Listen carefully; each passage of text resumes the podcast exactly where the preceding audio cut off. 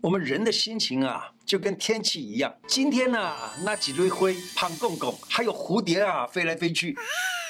睡一晚起来呀、啊，嘿，就好像有一朵乌云淡地逃开定，阿哥落后灰心骷髅，等狗狗。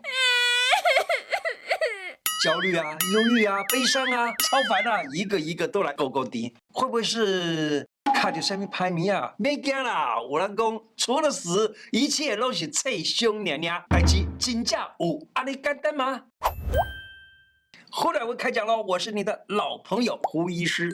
心情不好，以特效穴赶走忧郁。没时间，没心情舒压，总是郁郁寡欢的。你是 hold 住哥，你是 hold 住姐吗？常年拼了命工作，没时间也没心情舒压，长期压抑，总是要求自己做更多，才更有竞争力。事情做不完，让人更忧郁，让人越来越忧郁，这就糟了。感觉做什么事情都不对，不断的加班，承担更多的责任，牺牲更多的自己，情绪总是在崩溃的边缘。遇到高兴的时候也笑不出来了。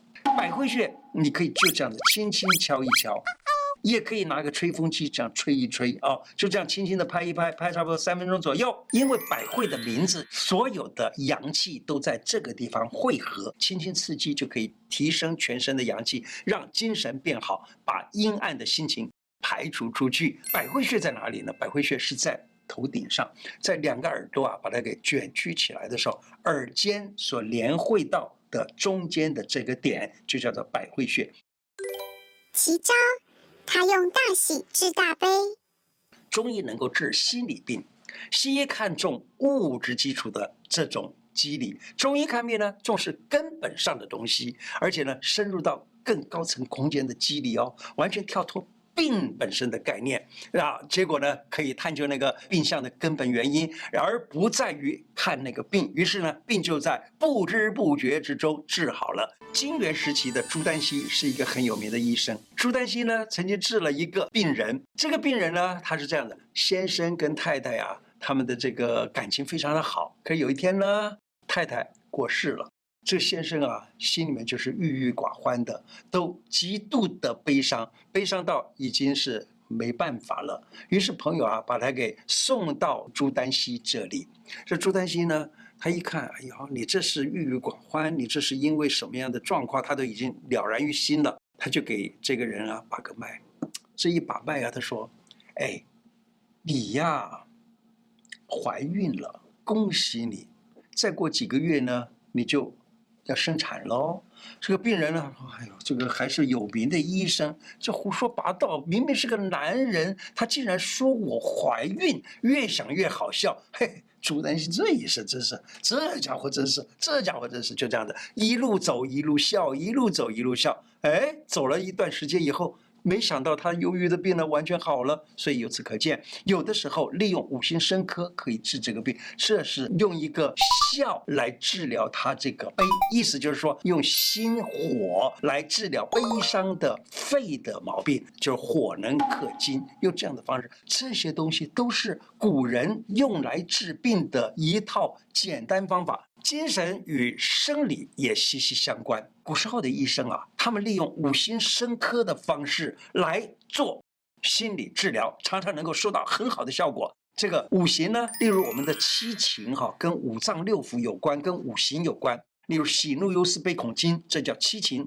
这个七情呢，喜跟心有关，怒跟肝有关，忧思跟脾有关，悲跟肺有关，惊恐跟肾有关。你就利用好了这个七情跟五脏六腑的关系，因为五脏六腑呢，肝心脾肺肾又跟木火土金水有关。利用生克，例如说，肝可以克脾，脾可以克肾，肾可以克心，心可以克肺，肺可以克肝。或利用生的方式，肝能够生心，心能够生脾，脾能够生肺，肺。能够生肾，肾又能够生肝，用这样子的五行生克，结果呢，很多病都可以治好。考前焦虑睡不好，喝一汤搞定。身为考生的你，是不是心情一直都很不足、很烦躁，觉得哎呀，一直读不完呐、啊？读了也没什么大的成果，压力又大，经常的头晕、头痛、胃痛，每天都觉得有乌云笼罩在头上，永远睡不饱的感觉。有的时候睡不着，或者是容易醒，很难入睡。有的时候啊，一个人坐在床边，眼泪不自觉的就流下来了。这个药方我在以前的很多节目里头都谈到过，但是我还是要再讲一讲。这个药方叫做甘麦大枣汤。甘麦大枣汤啊，你只要煮一壶甘麦大枣汤啊，可以改善你的焦虑不安的情绪，而且呢，可以是让你根本不容易发怒，而且有幸福感，可以拿来当开水喝哟。大部分我是会用啊，就是拿来当治病的话呢，我会用甘草大概四到五钱，红枣呢用十颗到十二颗，小麦呢用差不多一两左右，然后呢煮一煮，让这个人喝，喝完了以后怒气也消了，什么病也没了。而且我在我们来看这里头都是食物，小麦呢它是食物，对不对？它有镇静的作用，红枣跟甘草都是甜的，甜味就是甘味有缓和的作用，因此可以使情绪缓下来，在不开心的情况呢就能够改善。其实考试啊不是人生的全部，一次考试的成败也不能代表你未来人生的成就，对不对？你读一个名校也不一定代表你过以后的成就。尽人事，听天命，告诉自己已经尽力了就好，只要你的心里面能够达到一个充实饱满的状况就行。学会搁置一下，心情放轻松。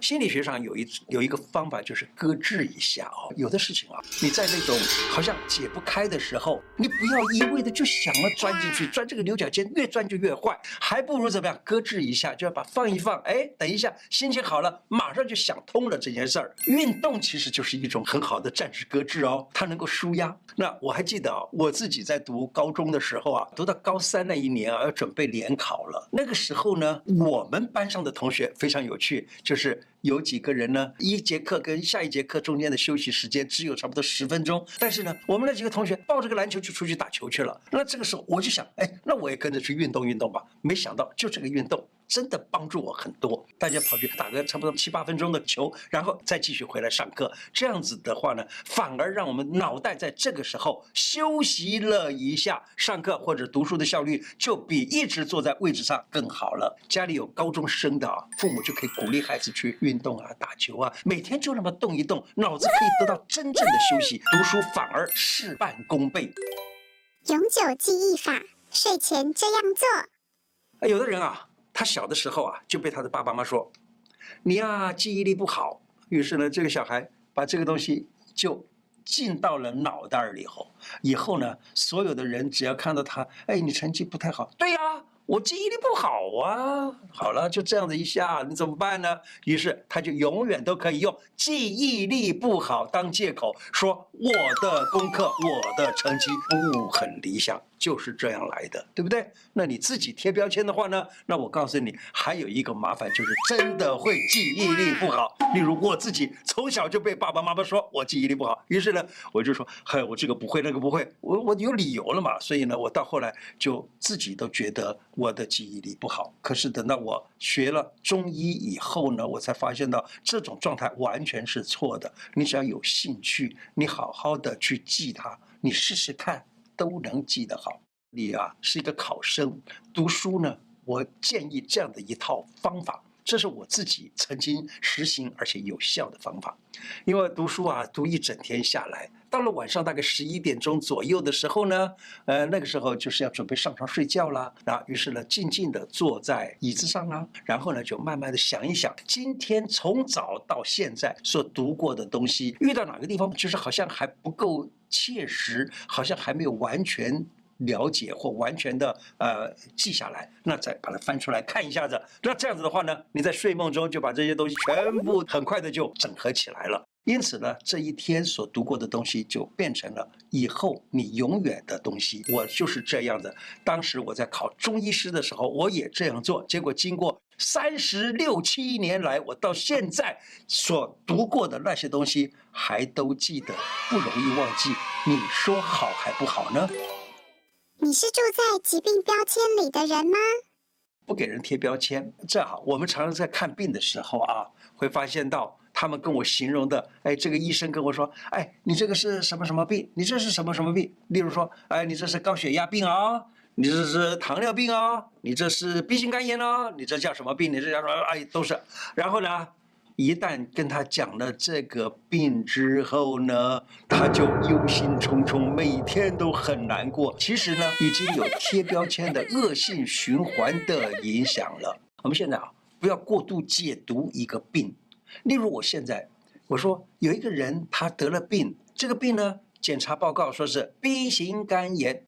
于是呢，我们自己去解读说，哎，B 型肝炎将来就是会肝硬化啦，会肝癌啦，会什么会什么会什么，怀疑这怀疑那，不久呢，哎，还搞不好就怀疑自己立刻就会死了。于是呢，嘿，我告诉你啊，假如说遇到我这个病人来的话，我会看到，哎，你这 B 型肝炎也没啥了不起呀，是会死啊，没错呀。但是三十年后才死，四十年后才死，你干嘛现在就担心呢？这就是过度解读一个病。装病，他配合演出小剧场。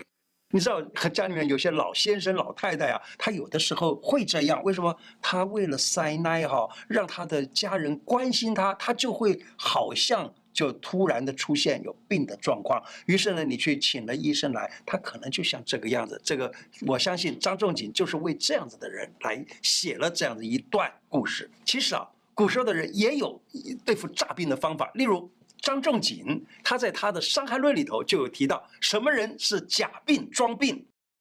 他说啊，以前的医生好，他们看病的话，常常都是要到病人家去给人看病的。他。到了，假如说他说医生被呼唤到家里去给他治病，而那个病人呢，头竟然的是对着墙壁而卧，并且呢，没有那种急切的要让医生治病的样子，这个就是诈病。可是这种诈病呢，你想要给他治啊，你真的不知道从何治起。所以呢，张仲景就用了一招，他这书上写的就很简单，他说。嗯，这个病难治哦，要用扎针扎一百二十针，用用艾灸灸一百八十桩。那这个病人一听，哦，扎针艾灸，这疼都疼死我了，赶快爬起来，我没病，我没病就起来了。人呐，做个好人，或做一个精神不紧张的人，不烦恼的人，那就不容易犯心理疾病哦。可怎么样才能够做一个精神不紧张、不烦恼的人呢？很简单，就是把我们的欲望、执着都放得淡一点，越淡越好。我建议哈，不管你是正常的健康人也好，或是有病的人也好，从现在开始把欲望放淡一些，将来生这种所谓的七情病、喜怒忧思悲恐惊七种情绪的病的这个机会呢，就会减少很多喽。今天的内容说到这里，喜欢我的节目吗？如果喜欢，请记得按订阅，并且加上小铃铛。另外，欢迎大家加入我的脸书、IG 或。